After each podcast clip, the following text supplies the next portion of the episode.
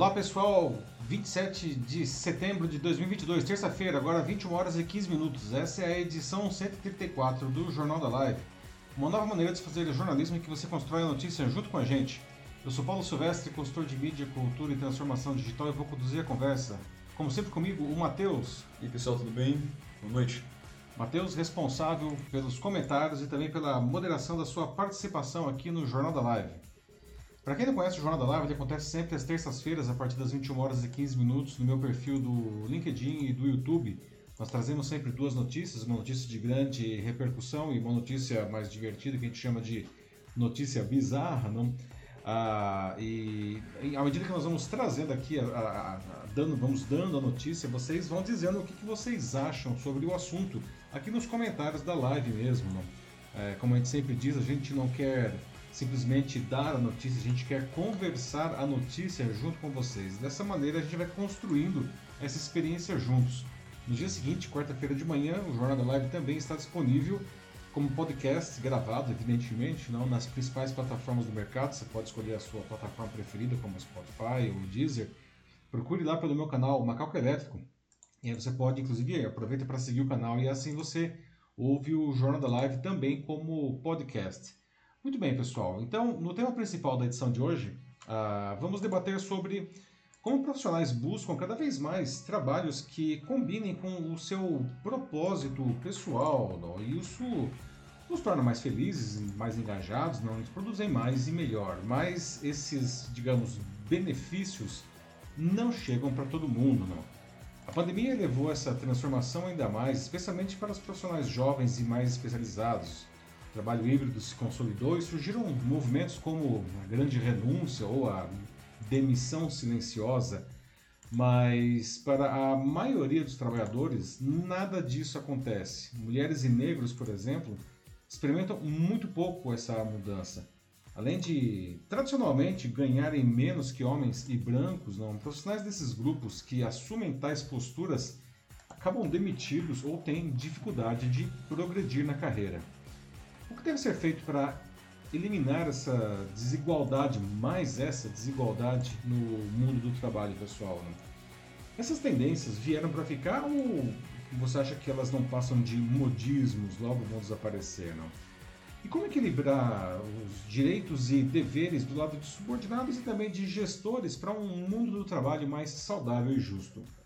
E como sempre, encerrando a edição, a nossa notícia bizarra de hoje, não? E vamos falar sobre um fenômeno ah, que se repete a cada quatro anos né? e mantém viva uma paixão de infância, pelo menos da infância de quem tem 30 anos ou mais aqui, né? que são os álbuns de figurinhas. Né? A cada Copa do Mundo, né? por isso a cada quatro anos, os álbuns oficiais se tornam uma febre. Não? E isso acontece com muito mais força no Brasil que em qualquer outro país do mundo. Não? Alguém aqui está colecionando, aliás, as figurinhas da Copa? Não? Ah, vocês acham que até quando será que vão durar os álbuns impressos? Quando será que eles vão ser trocados aí pelos álbuns digitais, não? E por que, que as figurinhas, enfim, conseguem manter tanta força assim no Brasil, mesmo com essa digitalização da vida, não? Bom, agora sim, iniciando aqui os debates não, da nossa edição 134 do Jornal da Live, não, como já foi adiantado, não? hoje vamos começar falando sobre mudanças no mercado de trabalho. Não? E, bom, pessoal, a tecnologia não, e novos comportamentos estão revolucionando o, mundo profissional, né, pós-pandemia? Mas infelizmente, como eu acabei de dizer, não, esses benefícios, digamos assim, essas mudanças, não, elas não chegam para todo mundo, tá? Bom, quando os escritórios, enfim, foram reabertos, não, é, os gestores perceberam que os profissionais voltaram, não, com outra cabeça, não, mais preocupados com o bem-estar, com o equilíbrio entre vida pessoal e profissional, com sustentabilidade, com o impacto ambiental dos negócios. Né? O trabalho deixou de ser apenas uma, digamos, a fonte de renda, não, do ganha-pão das pessoas. Né? Passou a ser também uh, um espaço em que as pessoas buscam uh, exercitar o seu propósito pessoal não? e deixar até mesmo um legado para a sociedade. Ah, e com isso, muitas empresas estão revendo seus negócios e até seus valores para até mesmo não para conquistar e reter aí os melhores profissionais do mercado, os talentos, não. Bom, o trabalho híbrido se consolidou, realmente, a gente já tem falado disso aqui desde o início da pandemia, não falamos muito de home office depois de trabalho híbrido, não? essa possibilidade de alguns dias no escritório e outros dias trabalhar de casa. Não? Ah, por outro lado, não, os profissionais começaram a adotar novos comportamentos, que também já falamos aqui anteriormente né, no Jornal da Live, como a grande renúncia, não, em que o profissional se demite para rapidamente se recolocar em um trabalho melhor, ou a demissão silenciosa, quando se faz estritamente aquilo para que se foi contratado, negando até mesmo horas extras. Não?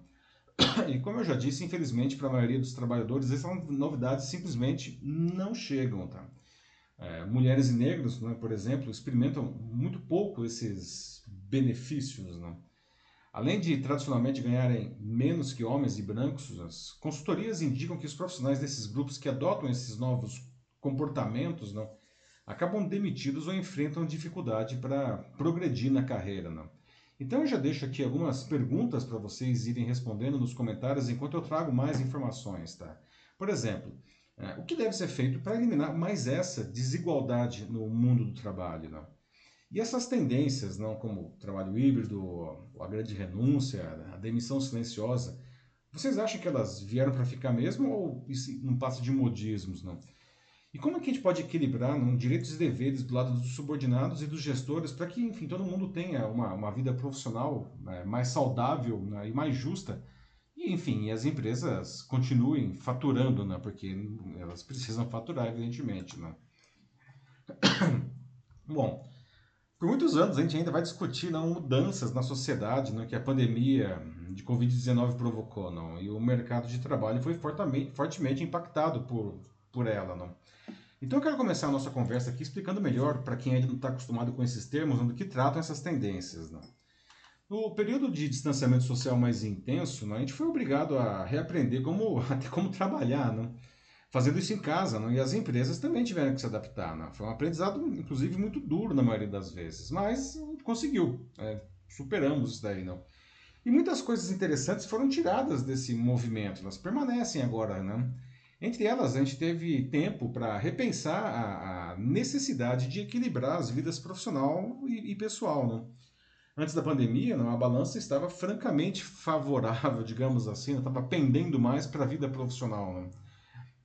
Mas como a gente passou tanto tempo em casa, né, a gente pôde perceber como que isso estava errado, não? ou pelo menos estava muito exagerado. Não? A gente descobriu prazeres esquecidos ou, ou mesmo perdidos de se fazer em casa, junto com a família sem ter que, enfim, fazer grandes deslocamentos pela cidade, perder tanto tempo no trânsito, entre outras coisas mais, não. Por tudo isso, a primeira e maior mudança no mundo do trabalho é realmente a consolidação do trabalho híbrido, não? quando a gente vai ao escritório apenas alguns dias da semana e faz home office nos demais. Não? E é curioso que, antes da pandemia, não, isso era fortemente rejeitado pelos gestores, que achavam que seus subordinados não, não trabalhariam direito se fizessem isso de casa. Não? E hoje, Muitos acham até que muitos deles produzem mais e melhor quando estão em casa. Além disso, para muitas empresas, o trabalho híbrido significa grandes economias, não? porque, ah, é, por exemplo, com, enfim, com energia, não? diminuir o tamanho dos escritórios e tudo mais. Não? Por isso, elas estão incentivando que seus funcionários passem alguns dias, pelo menos alguns dias, trabalhando de casa. Não? E do lado dos profissionais, muitos chegaram a exigir né, o trabalho híbrido de seus empregadores, especialmente de algumas funções como as ligadas à tecnologia Muitos, inclusive, estão se demitindo ou desistindo de processos seletivos se o trabalho híbrido não é oferecido. As pessoas também estão exigindo das empresas valores mais alinhados com, por exemplo, meio ambiente, que seus negócios sejam sustentáveis, que exista transparência nos processos. Na verdade, as pessoas querem trabalhar em empresas que estejam em linha com os seus propósitos pessoais. E as companhias estão tendo que se adaptar a isso, né? não apenas porque isso se tornou fator determinante de compra para um consumidor que também ficou mais consciente, mas também é necessário para atrair para reter é, os melhores talentos do mercado. Não?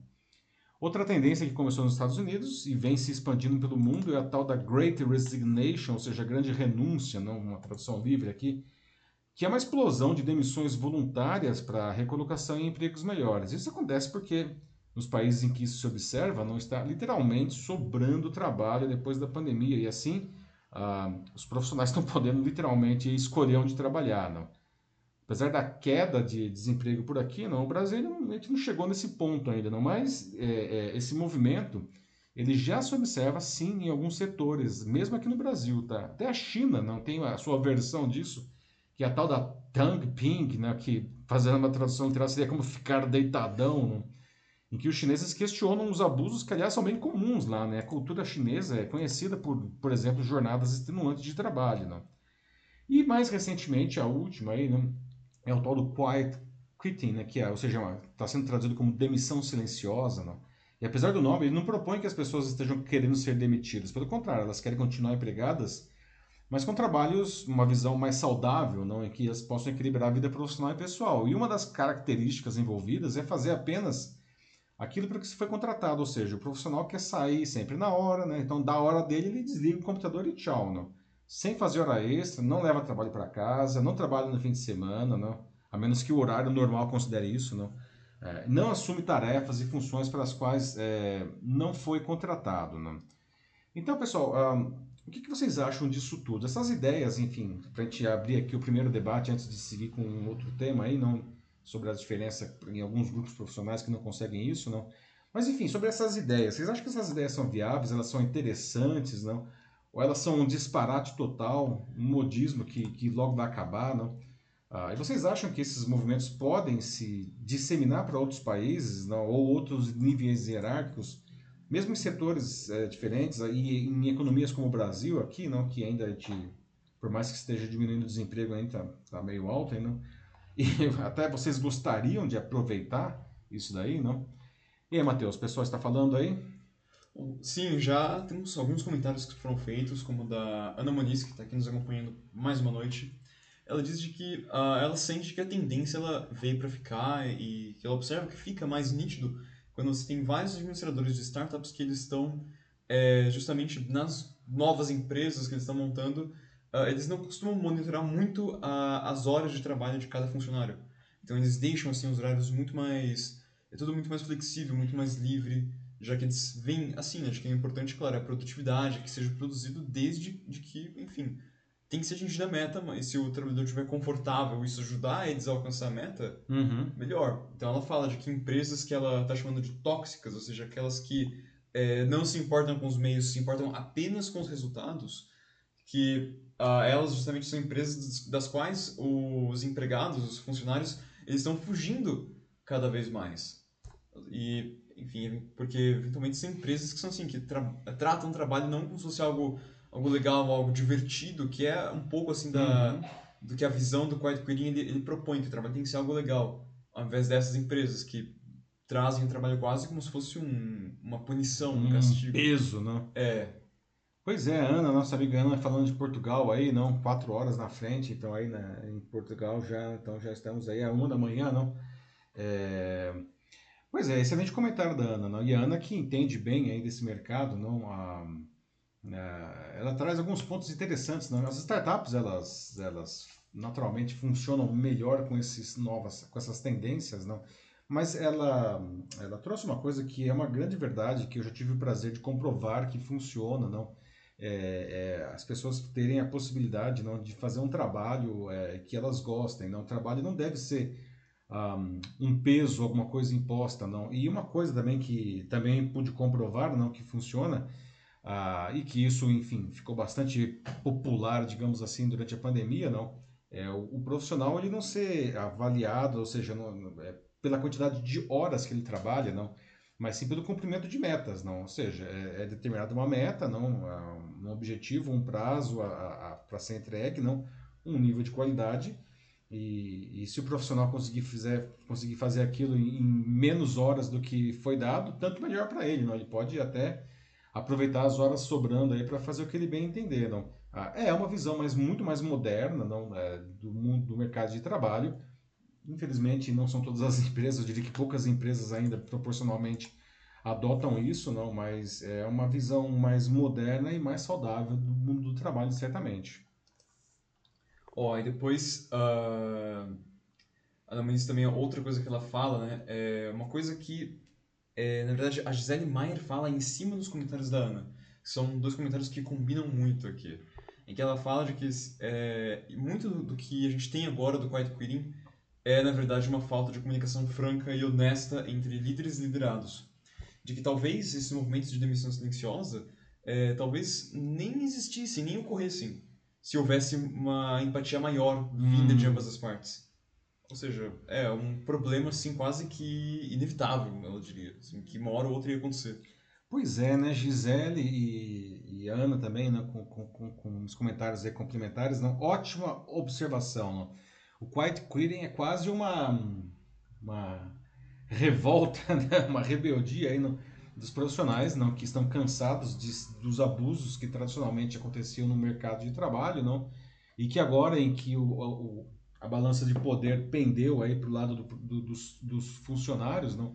Muitos estão falando que, enfim, não aceito mais, não compactuo mais com esses abusos e agora, pelo contrário, eu vou fazer só o mínimo, não só aquilo que realmente é necessário. Não?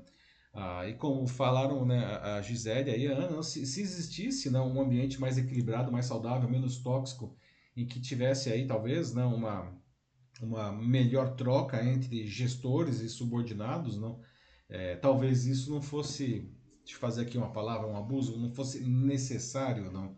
Mas é um ponto bastante interessante, não? É, é que realmente nós temos aí, eu acho que tudo isso aí nessa conversa, ela acaba girando em torno de uma, de uma dessa realmente dessa mudança da, é, da balança do poder aí, não? Que agora está mais, está favorecendo mais os profissionais, não? Os, os funcionários. Depois eu tenho a Valdirene Cristina aqui com a gente no LinkedIn. Olá, Val ela diz de que, é, pela experiência dela com é, vários profissionais do mercado, ela também vê que essa tendência veio para ficar sim, e principalmente é, entre os millennials, ela fala, de que tá mesmo, uma geração que está mesmo muito preocupada com os valores das empresas e o meio ambiente, além do respeito pelo ser humano. Então, isso tem sido mais é, analisado, mais valorizado do que o, até mesmo o próprio salário. É mais importante uhum. você trabalhar em um lugar que é, que é legal, assim, que te que respeita seus próprios limites, seus horários, do que um lugar que paga super bem, mas que tem um ambiente assim que te faz mal, assim que é super tóxico. E, então é assim, e, mas não só os millennials, eu acho que a geração Z também tem sim, aderido sim. bastante sim. isso. É verdade, o pessoal mais novo, né? E a Val aí, que é profissional de RH, trazendo aí uma, um comentário bastante interessante, não? E uma coisa que ela aponta aí que é, realmente a gente observa muito, não?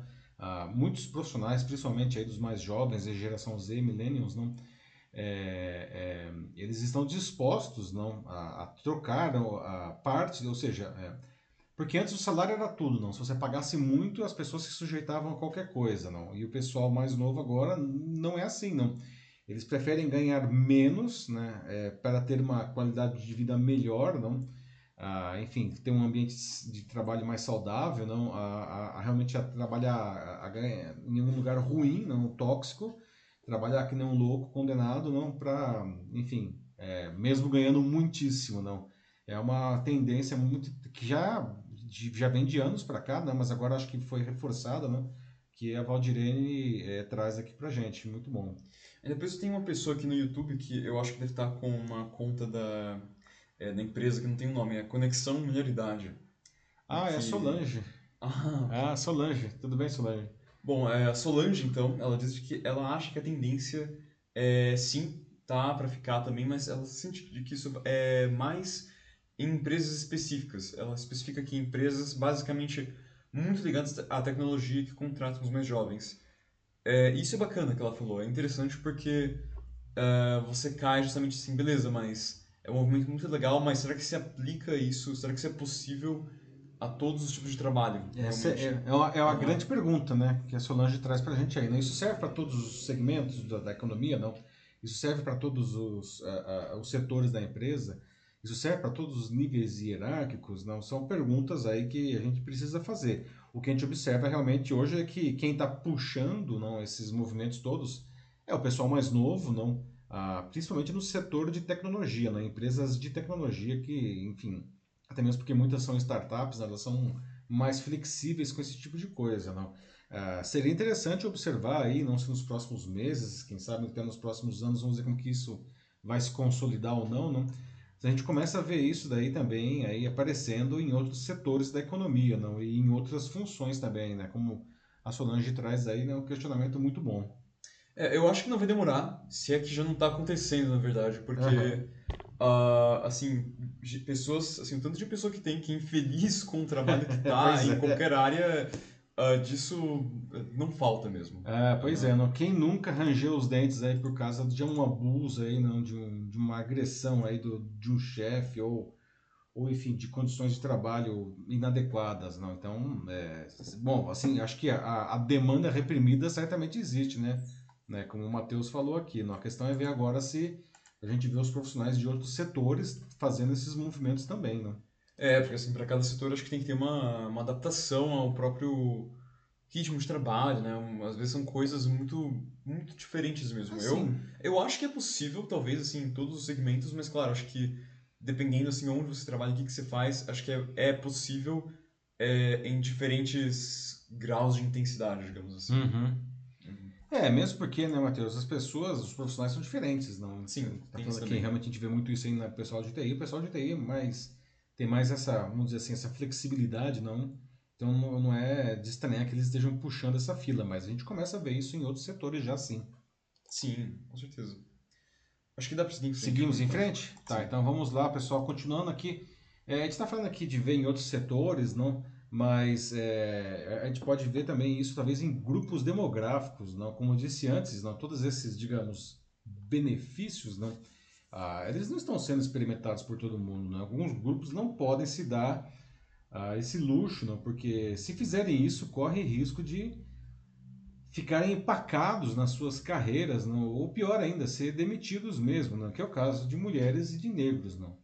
Ah, as mulheres que trabalham fora de casa nos Estados Unidos, por exemplo, apresentam índices mais altos de esgotamento no trabalho em comparação com os homens, de acordo com uma pesquisa do Instituto Gallup do, do ano passado. Não? Naturalmente, não, a gente pode extrapolar esses, esses índices aqui para as mulheres brasileiras, não, sem muita dificuldade. As mulheres negras estão ainda mais sujeitas a experimentar o esgotamento, e aí agora uma outra pesquisa, não, é, a pesquisa Women at Work é, desse ano, 2022, não da Deloitte. Não. Então, a, a demissão silenciosa, por exemplo, aquilo lá de fazer só o mínimo, não fazer só o que é, aquilo que você foi, foi contratado, será que isso é uma saída para esses grupos de profissionais? Não. E aparentemente não para esses grupos, não, porque ao fazer isso, não, as mulheres e as minorias aí, não, outras, não ah, os negros, enfim, esses grupos eles podem enfrentar riscos maiores quando se trata, por exemplo, de progredir nas suas carreiras e até mesmo de manter os empregos. Não? O estudo aí de 2022 com trabalhadores do varejo ah, descobriu que os gestores já grande descoberta, mas enfim, ele, ele colocou em números não já subestimam aí o potencial das mulheres, não mais do que dos homens, o que diminui 14% as chances de elas serem promovidas não, em comparação com os colegas homens. Não. Muitos funcionários negros sentem também que precisam trabalhar duas vezes mais né, devido a avaliações injustas de desempenho e promoções que já deveriam ter recebido, mas que nunca chegam. Né? Ah, e os negros, aliás, foram desproporcionalmente afetados pelas demissões no início da pandemia de Covid-19. Né? Isso aqui no Brasil, inclusive. Né? Outras pesquisas mostram né, que as mulheres e, e, outras minorias elas enfrentam punições mais severas que, que os demais, principalmente homens brancos, aí, né, ah, por, por, pelos mesmos erros. Elas sofrem tem punições piores. Aí, né. Então, diante disso tudo, não, qualquer pessoa né, negra ou mulher que tente estabelecer, digamos, limites saudáveis, o que seria razoável, esperado até, não ah, para si mesmo tem, tem muito mais chance de ser visto como um criador de problema, não? Então imagina fazer alguma coisa, adotar alguma coisa como, enfim, a demissão voluntária, que você faz só o mínimo, não? Uh, então é triste ver não, que esses movimentos que na verdade visam melhorar a qualidade de vida de profissionais podem na verdade aumentar ainda mais as desigualdades que já existiam, não? Uh, pessoal, não, o que a gente pode fazer para evitar, não, ou pelo menos minimizar mais essa desigualdade no mundo do trabalho? Não? Será que vale a pena arriscar esses movimentos? Não? Se você faz parte desses grupos que, que já sofriam antes, não? Buscar aliados entre os gestores, não, áreas de recursos humanos, sindicato, ou mesmo a justiça, enfim. Uh, será que isso pode ajudar nesse, nesse cenário? Não? O que, que vocês acham?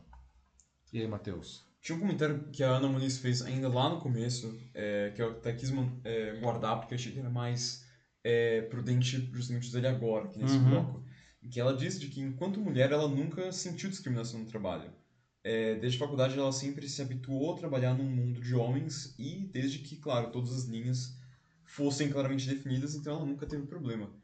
É que é aí que tá, né? Eu acho que a maioria das uhum. vezes essas linhas não, não estão bem definidas. Não estão definidas, é. não. E Ana, se, se você me permite, é, é, você falou isso daí, eu me lembrei, bom, antes de eu ter feito jornalismo, né, na minha vida passada eu fiz engenharia, não. Então eu tenho muitas amigas que são engenheiras, não. E, e é interessante, ou na verdade nada interessante, eu diria preocupante, não, observar que muitas delas não é, que trabalham não em ambientes é, muito masculinos, não, elas acabam, como posso dizer, se adaptando a essa realidade, não.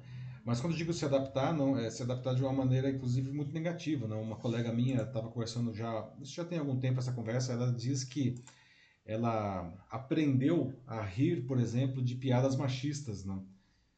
Porque, enfim, ela vive num ambiente extremamente masculino, com ideias masculinas, não? E não deveria ser assim, não? Definitivamente. Eu acho que ah, é até uma falta de respeito, especialmente se você considerar que existe uma mulher, não? Ali os caras estão fazendo piadas machistas, não? É, é uma vida dura, é uma vida dura e não e, e desigual. Ah, eu tenho. Pegar um comentário do YouTube agora, aqui é da Solange, que ela diz que é preciso muitas vezes é, uma revolução no aspecto da gestão em si. Que você tem empresas que são respeitadas no mercado, mas que isso é só para o público externo, é só uma fachada uhum. que você faz, né, todas as, as campanhas, né, de diversidade, você traz as pessoas. Tem empresas que levam isso a sério, mas tem muitas que ela está dizendo aqui que não, que realmente é só uma máscara. Porque internamente são verdadeiros emaranhados de más condições de trabalho. Então, sim, com certeza aí você tem um problema gravíssimo. Exatamente, Solange. Não? Tem inclusive alguns termos aí, não, que é greenwashing, por exemplo, não, de empresas que se apresentam para o mercado é, como se fossem empresas amigas da natureza, daí o termo green, não, mas que na verdade elas não são nada disso, não, muito pelo contrário. Tem o pinkwashing, não aí no caso uma referência a, a empresas que se dizem é, é, é ligadas à diversidade é, com relação à a, a, a, orientação sexual, não? Ah, e, e, outros washes mais aí, não? O fato é que realmente existem muitas empresas que querem parecer bacanas, não? É, no, no, junto aí ao, ao, mercado, até mesmo porque, como eu falei antes, não, os clientes eles estão ah, interessados em saber disso, eles compram de empresas que realmente é, adotam práticas ligadas a, sustentabilidade, não, é, é, enfim, uma boa governança, ah, ligadas a, que são preocupados com o meio ambiente, não? Ah, e as empresas, então, elas estão precisando fazer esses movimentos. Só que algumas, como você muito bem colocou, né, Solange, fazem isso daí só não é, na fotografia, não nas suas entranhas a coisa continua terrível. Só que uma coisa que precisa ser dita, tá? É, em tempos de redes sociais e de pessoas hiperconectadas, não?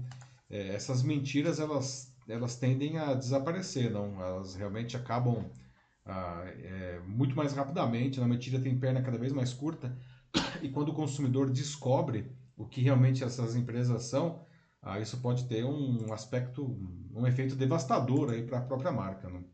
Às vezes não tem volta. Ah, depois tem mais um da Ana Melissa, ela falando sobre como cada vez mais os empregadores é, acham, né, veem que as mulheres têm uma capacidade maior de multitasking uhum. e até de adaptação a novas situações, que uh, é um, algo que costuma aparecer muito mesmo, assim, bastante, assim, esse mesmo argumento, justamente quando está defendendo a, a posição, a presença das mulheres no Sim. mercado de trabalho. Muito bem, né, Ana? É, e de fato, homens e mulheres são diferentes, não? Ah, e têm habilidades diferentes, não? Uma das grandes vantagens de você ter uma equipe diversa, a gente está falando aqui de homens e mulheres, mas a gente pode pensar em diversidade, ah, ah, não só de gênero, mas diversidade de idade, diversidade de, de ah, orientação sexual, enfim. É, quando você tem uma equipe diversa, não, você traz, na verdade, inteligência para dentro do negócio, não. Porque pessoas diferentes são necessárias para que você tenha uma visão ampla do mercado, porque o nosso mercado, qualquer que seja ele, necessariamente é diferente, não? O Tom Peters, não, o guru da administração, ele falou já há muitos anos não, que o grande problema, isso ele já, ele, aliás, é muitos anos mesmo, isso ele falava nos anos 90 ainda, não? Ele falava que um, um, dos grandes problemas das empresas na época e que continua em maior ou menor escala até hoje, não, é que as empresas elas, elas são é, gerenciadas por homens brancos, eu nunca me esqueço o termo, achei ótimo, homens brancos de meia idade e calça de poliéster. Não. E o que ele queria dizer não, é que se todos os gerentes são iguais e pensam igual, não, ah, como que você pode esperar atender bem um público que é extremamente diverso? Não? Você precisa trazer a diversidade para dentro de casa, porque essa é a única maneira de você ter a inteligência para fazer, inclusive, produtos e modelos de negócios que são realmente abrangentes. Não? Então, a diversidade, não, e trazer mulheres, trazer negros, não, enfim, e não é só em, em, qualquer lugar, em posições de liderança, tá? Isso é importante. Todos os níveis hierárquicos precisam ser diversos. Quando você traz essa diversidade, não, ah, isso não é só bonito para, não é só para você ficar bonito na foto, não. Isso aí é, é bom para os negócios, não. Sem falar o aspecto social absolutamente relevante, não. A gente precisa é, é, romper esse ciclo histórico perverso dessa diferença, dessas diferenciações que não fazem o menor sentido quando você vai pensar. Né? Depois, um outro comentário que tenho aqui é da Gisele Maier, mais uma vez, em que ela diz que o esgotamento maior das mulheres tem muito a ver, em parte, com uma dupla ou às vezes até mesmo tripla jornada de trabalho. Uhum. É verdade, né, Gisele? É, isso é, outra, é um outro problema histórico, não? A jornada dupla ou tripla aí, não? Que, é, que as mulheres têm e que os homens não têm, não? O que é, acaba sendo um fator de, enfim, de que prejudica profundamente aí, não? É, é, o desempenho, não, o desenvolvimento ah, dessas profissionais que acabam tendo que, enfim, é, investir muito mais energia, não, para fazer o, enfim, o, a mesma coisa que um homem não, dentro da empresa, porque ele não tem essa jornada dupla como ou tripla até, como você bem falou. Pois é. É. Depois tem mais um da Solange também. Ela fala no, no YouTube mais uma vez. Ela diz que uma equipe diversificada em, em todos os aspectos explica o sucesso de, de algumas empresas mesmo. Então é muito bacana. Porque é, é isso, né? Realmente, quando você tem uma empresa que está fazendo isso só por uma questão uh, realmente de ficar bonito na foto, né? Como você falou mesmo aqui. Uhum. É, uma hora isso isso costuma cair, assim, porque aí a você... máscara cai, né? Sim, é como fala, né? A mentira tem perna curta. Então uma hora cai, assim, mas aquelas que decidem realmente se comprometer e ir a fundo com com a proposta, com a diversidade, elas honestamente só têm a ganhar. É verdade, não? Uhum. E, e, eu acho que, sabe o que, que, falta? Isso é um negócio que eu aprendi trabalhando junto com a SAP, não? uma empresa de software alemã, portanto uma empresa de TI, mas uma empresa gigantesca, não? Ah, é, uma coisa que eu aprendi com, com as gestoras da SAP, não?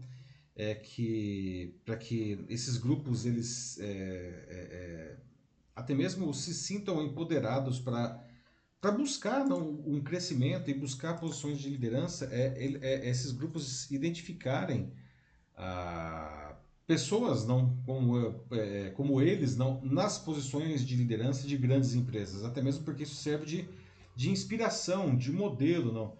A própria SAP, não, a, a SAP no Brasil, a, a, que é uma empresa de tecnologia, que é um ambiente tradicionalmente masculino, não, tem a Adriana Arolho como presidente, não portanto uma mulher, e a SAP na América Latina também tem uma presidente mulher, que é a Cristina Palmaca, não?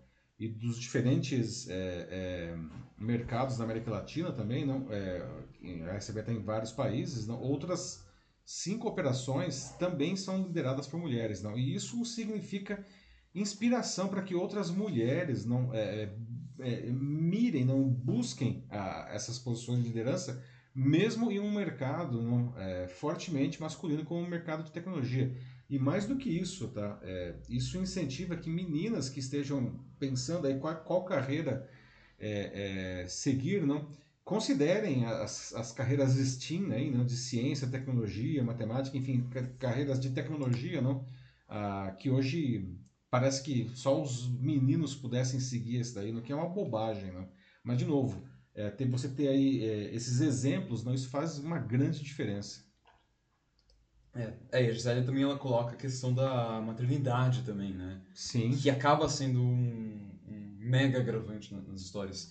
Acho que todo mundo já, é, pelo menos, é, ouviu falar de, de algum caso, talvez de um colega de trabalho, alguém conhecia, é, ou que escutou uma história mesmo, é, de alguém, assim, uma, uma mãe, né, uma funcionária que acabou de ter um filho, então ela, ela pega a licença de maternidade, mas enfim, passa o tempo da licença, ela volta e ela é demitida pouco tempo depois. Ah, super comum, né, Matheus? Aham, é, então. Eu mesmo já trabalhei numa empresa, não vou dizer o nome aqui, que era uma empresa muito legal, muito legal mesmo, mas ela tinha um negócio que nós acabamos chamando lá internamente de maldição da licença maternidade, não? que apesar de ser uma empresa super legal, todas as mulheres que voltavam da licença maternidade, elas eram demitidas. E veja só, não, em um determinado momento a diretora de RH voltou de licença maternidade e foi demitida. Pelo menos existia uma consistência, mas uma consistência perversa aí. Pois né? é. É, pois é, não. Então, é, é, mas é, como você bem colocou, infelizmente isso acontece mesmo, não. Sim, Né? sim. E aqui ó, a Gis- a Gisele levantou essa bola aí, não. É, vamos seguir em frente. Vamos agora. seguir em frente, então. Mais um pouquinho aqui, a gente vai avançar aqui, não. Tudo isso daí bate de frente com, que- com essa, a questão dessas tendências, não, enfim, a demissão voluntária e tudo mais, não.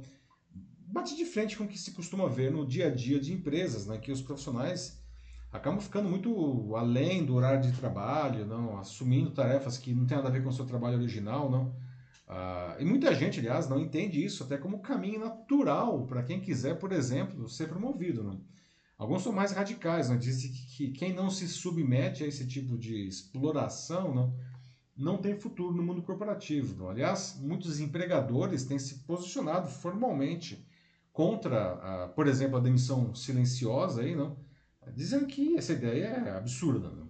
E eles são contrapostos por funcionários que dizem que não, nada disso, isso daí é o futuro do trabalho. Não? A verdade é que sempre aconteceram abusos do lado das empresas, como a gente falou agora há pouco aqui. Não? Então, o que a gente está vendo agora é uma, uma mudança nesse, nesse, nesse balan no balanço do, desse poder, ainda que parcialmente. É, né? é, é quase como se fosse uma consequência, né? Tanto tempo de É, uma reação Uma hora aí, ele né? teria uma, uma reação. né? Exatamente, não. Uhum. Então, é, é, alguns poderiam até argumentar que, que muitos profissionais acabam agora não abusando dessa, digamos assim, dessa nova prerrogativa, não. Afinal, fazer hora extra de vez e acho que isso aqui é um debate legal para a gente encerrar aqui esse assunto, não.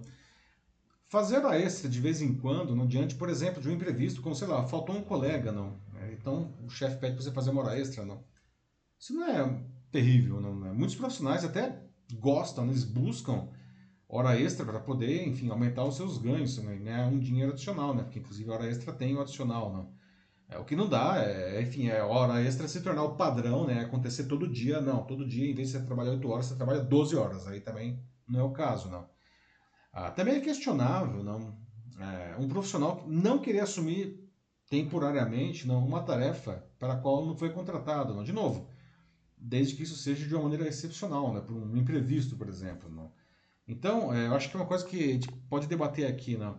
Ahn, Tornar-se totalmente inflexível não, do lado do profissional parece algo tão problemático quanto os abusos não tradicionais não do lado do, do empregador não. Acho que as duas coisas minha opinião as duas coisas me parecem ah, ah, erros não. O que, que vocês acham disso não? É, como, aliás como que a gente pode então equilibrar não, direitos e deveres tanto do lado dos subordinados quanto do lado dos gestores não? Para que essa vida profissional não seja mais saudável seja mais justa não ah, e, se, e se parece claro aí que os profissionais, enfim, ganham ao adotar essas tendências todas, isso eu acho que está claro, né? pela qualidade de vida, não? Nesse mundo do trabalho pós-pandemia, não? O que, as empresas podem ganhar, não? É, abraçando essas causas? Porque elas também podem ganhar. O que, que vocês acham disso daí, não? E aí, Matheus? Então, a, a- tem a Val aqui mais uma vez, que ela tá falando sobre o comentário de antes, sobre a licença de maternidade. Uhum. E como ela diz que é, sim, na verdade, a gente já tem empresas que estão é, indo contra, é, na, estão na contramão disso, como a Congás, que tem um programa específico que ela coloca para mulheres com 40 anos ou mais. Justamente para as que tiveram uma pausa na carreira devido assim a Que legal. teriam optado a, a maternidade por um tempo, né, que agora querem retomar a vida profissional, assim. Então, eu falo, ainda devagar, mas enfim, de poucos em poucos parece que a visão é, das empresas está mudando. Então, é isso aí. Que legal, Val. Não sabia desse exemplo da Congás. Aí, obrigado por compartilhar com a gente, né? E é legal a gente ver empresas grandes, não empresas aí é, é, mainstream, aí, como a Congás, que é uma empresa que, pra- pelo menos para quem é aqui de São Paulo, não, todo mundo conhece, não? É, é legal a gente ver empresas como essas daí, né, dando o exemplo, não? Acho que a gente precisa, não? E, e, e precisa fazer exatamente o que você fez agora, Val, não? É uma coisa legal, não? Acho que isso precisa é, precisa ser, ser apresentado, não? As precisa, precisa ser, ganhar publicidade realmente para que isso inspire aí, não, outras empresas a, a, a seguir essas boas práticas. É muito legal. Aí tem o, o Sandro Custódio, que diz que, traz um caso da China agora, né? Custódio como em, em Shenzhen, que é uma cidade bem tecnológica, é comum a cultura do 996. Uhum. Isso, ser, isso é, é 9 horas às 9, 6 dias por semana. Ah, E- Trabalho das 9 às 9, seis dias por semana. É, e quem não faz isso é mal visto, quem não faz hora extra. Pois é, né? É, o Sandro. Aliás, teve um caso aqui que aconteceu, é, é, acho que foi em 2020, não? Ahm, talvez o Sandro até se lembre disso daí, não? Que o, o CEO do Alibaba, não, lá, é, chinês, não? É, ele, ele, ele falou que, que ele acha absurdo profissionais que trabalham menos que 60 horas por semana, não? É, verdade, É. tem uma coisa assim. E, e- e isso pegou muito mal, evidentemente, no Ocidente, né? Isso daí é uma coisa que, ó, aqui é absurdo, não? Mas mesmo na China, não, é, é, algumas pessoas criticaram, eu não lembro o nome dele agora, não. O CEO do Alibaba, não, com esse, por causa dessa declaração, não. Mas é bem isso do que o Sandro falou, né? 996, trabalha das 9 às 9, portanto, 12 horas, 6 dias por semana, não. E aí você faz as contas aí, são 72 horas de jornada semanal, não. Vale lembrar né, que pela legislação brasileira, a jornada semanal é de 44 horas, ou seja, os caras trabalham praticamente o dobro do que a gente trabalha aqui, não. Dá para ser feliz desse jeito? Não? Aliás, coitado do organismo, né? Depois é, tem a Ana Muniz que ela fala sobre como tem que se esse- essa necessidade de hora extra, né? Necessariamente paga, tem que ser bem paga, pois a inflexibilidade é, no fundo, uma falta de comprometimento com a empresa e isso, claro, não é bom. É, é, é verdade. Não? A, gente estava até conversando, né, Matheus, é, ontem, não, sobre a questão de hora extra na Europa, né? Ah, em países, principalmente como a França, assim, né, que tem um movimento sindical bastante forte, não, é, não é proibido fazer hora extra na, na França, não, mas hora extra tem que ser uma coisa excepcional, não.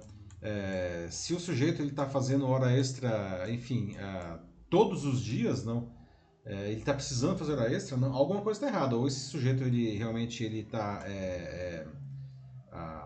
ele não está cumprindo, ele não está sendo suficiente, aí, não, tem, tem um problema de performance.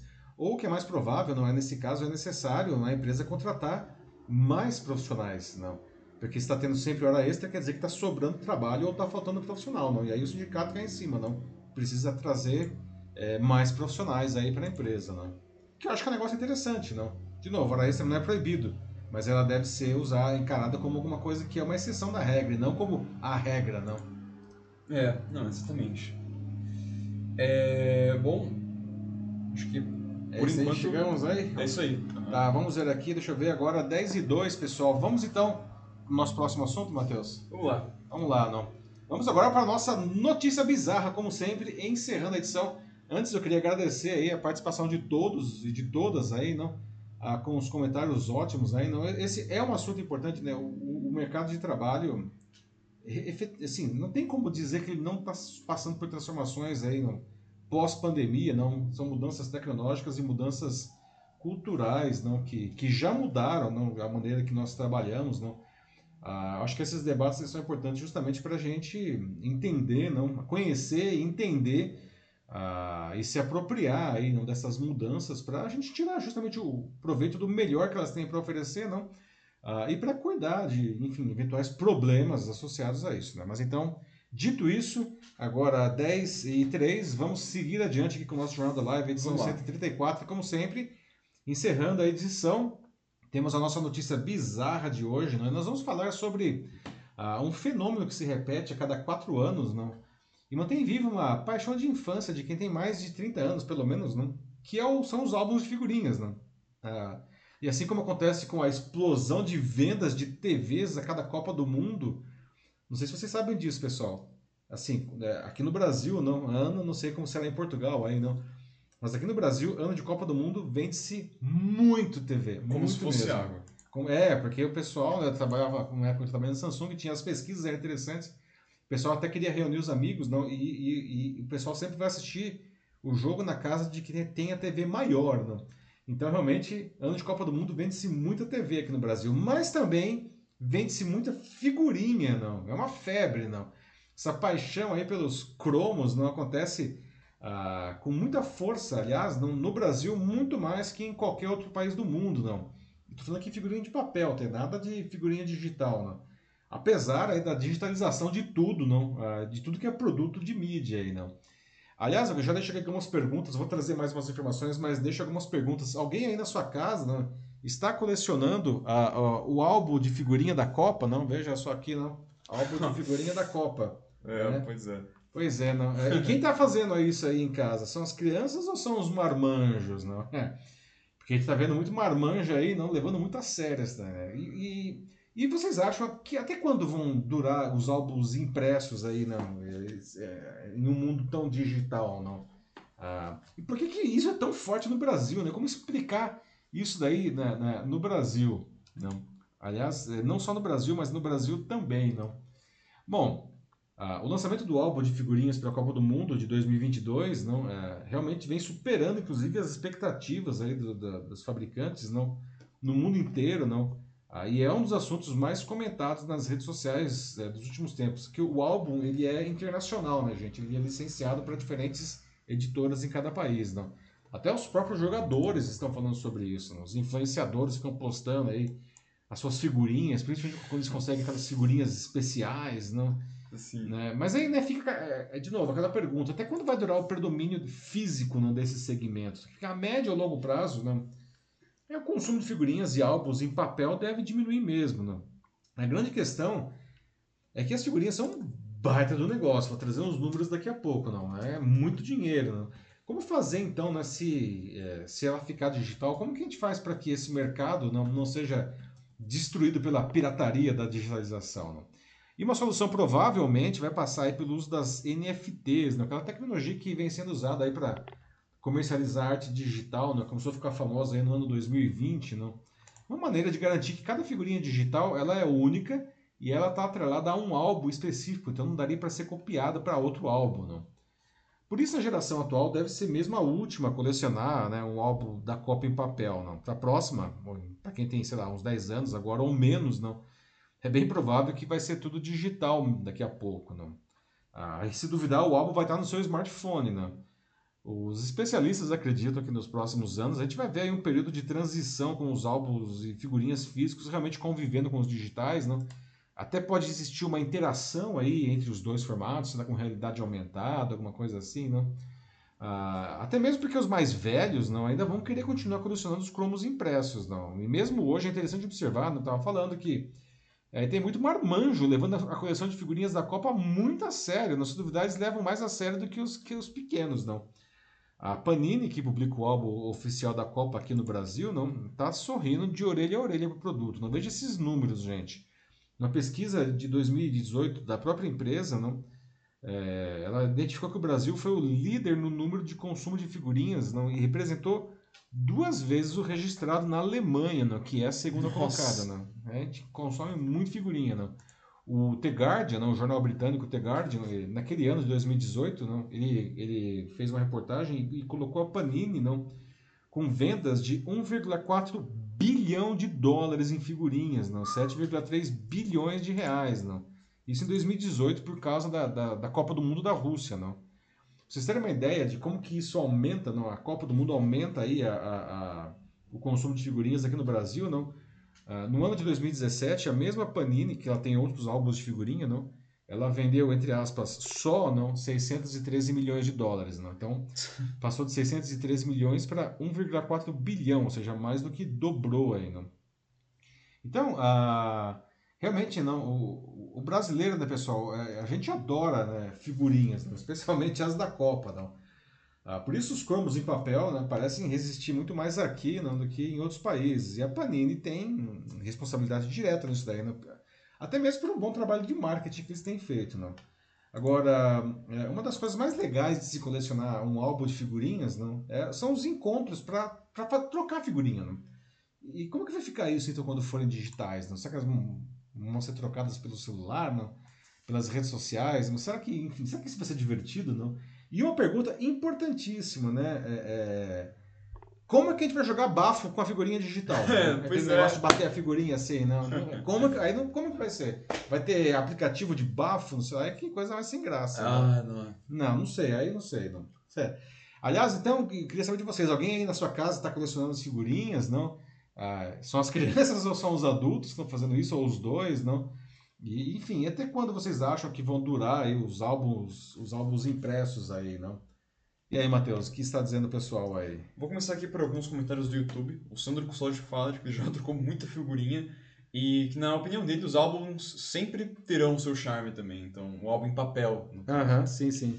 É, e depois a Solange, ela disse que, é, que não, que os álbuns, eles não vão... Os álbuns físicos, nem né, papéis, não vão desaparecer. Porque ela acha que os pais adoram fazer isso com os filhos e que é, é, é, muito legal mesmo ver assim, é. isso, ver ele completo e acho que poder acompanhar isso com, com os filhos mesmo. Então, por isso ela sente que também não.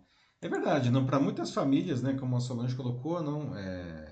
muitas famílias isso vira um, um programa familiar, né? Muitas famílias com um programa familiar foi engraçado essa frase, não.